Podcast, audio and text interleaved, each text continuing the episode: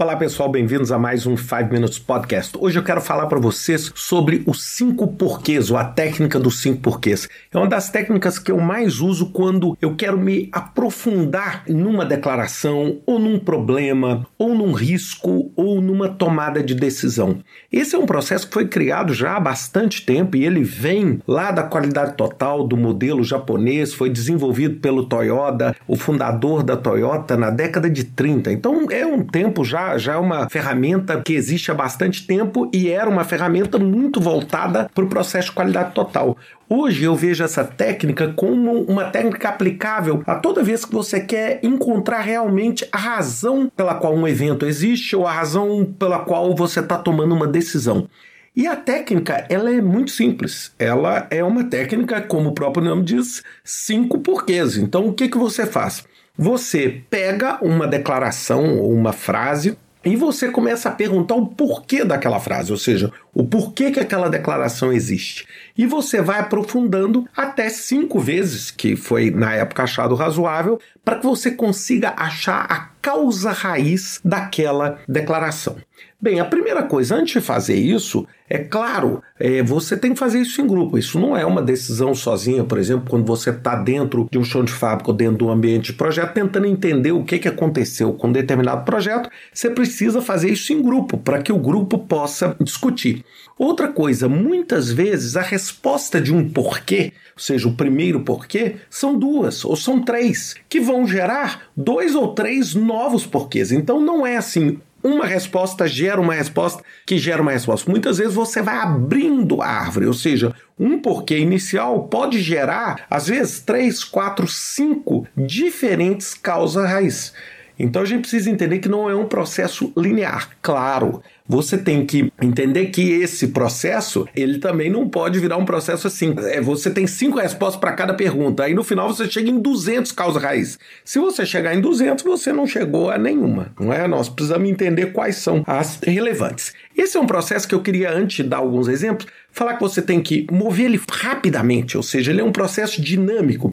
Ele é um processo que você faz com um grupo que conhece o assunto, conhece o problema e você vai andando com ele rapidamente, usando post-it ou usando a tecnologia hoje que a gente tem para poder fazer trabalho colaborativo. E isso pode ser usado para um monte de coisas. Então, deixa eu dar um exemplo para vocês. Então, imagine um problema o seguinte: o usuário do seu software não está usando aquela funcionalidade paga que você desenvolveu no seu aplicativo.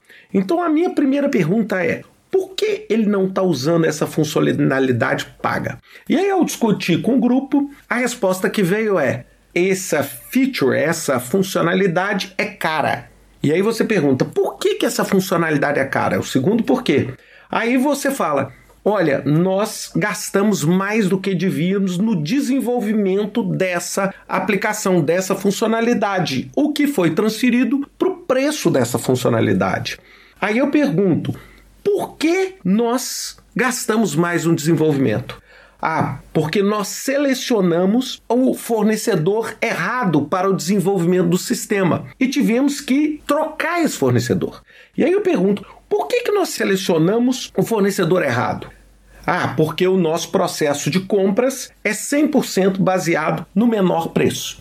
O que, que eu fiz aqui? Olha só, eu estou conectando o usuário não usar uma funcionalidade de software com o processo de suprimento. Por favor, gente, é claro que isso aqui é um exemplo que eu criei da minha cabeça, tá certo? Da minha cabeça. Mas assim, o que, que eu fiz? Eu fiz uma viagem tentando entender o seguinte: como que eu atuo na causa raiz? Ou seja, se eu consertar o processo de procurement para ter certeza de que eu vou selecionar um fornecedor confiável que vai desenvolver no prazo, que vai gerar um preço competitivo, que vai fazer o usuário usar, eu consigo resolver o problema. Bem, novamente, isso que eu disse para vocês é apenas um exemplo. Um outro exemplo que eu gosto muito é quando você toma uma determinada decisão. Por exemplo, você chega e fala assim: minha próxima viagem de férias, eu vou viajar para a Malásia. Aí você pode fazer duas perguntas: por que você vai viajar de férias? Ou por que você decidiu ir para a Malásia na viagem de férias? Ou por que você decidiu tirar férias na Malásia?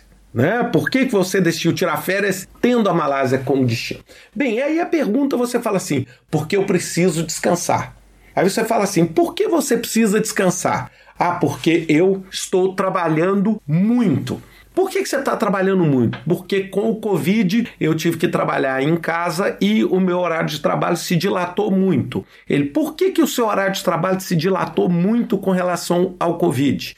Fala assim, porque eu não consegui agendar melhor os meus compromissos durante o dia devido à diferença de fuso horário.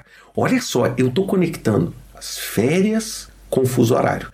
Isso é muito interessante para você estabelecer, às vezes, conexões que você nunca imaginaria de uma forma óbvia e direta. Eu uso isso para avaliar causa, eu uso isso para avaliar risco, eu uso isso muito em combinação com o método multicritério ou AHP, onde, por exemplo, eu pego e faço todos esses porquês, chego em cinco ou seis causas raiz e aí eu comparo essas causas raiz. Eu falo assim: é muito mais provável que a causa raiz seja essa do que essa, é mais provável que seja essa do que essa. E aí eu faço toda aquela matemática e eu consigo calcular o que? A probabilidade de cada um desses, usando uma combinação desse método dos cinco porquês com, por exemplo, o HP. Ou seja, você combina duas técnicas diferentes para poder o que associar melhor um problema com as possíveis formas de se resolver esse problema. Bem, uma coisa final que eu queria dizer. Eu falei cinco porquês, mas por favor, gente,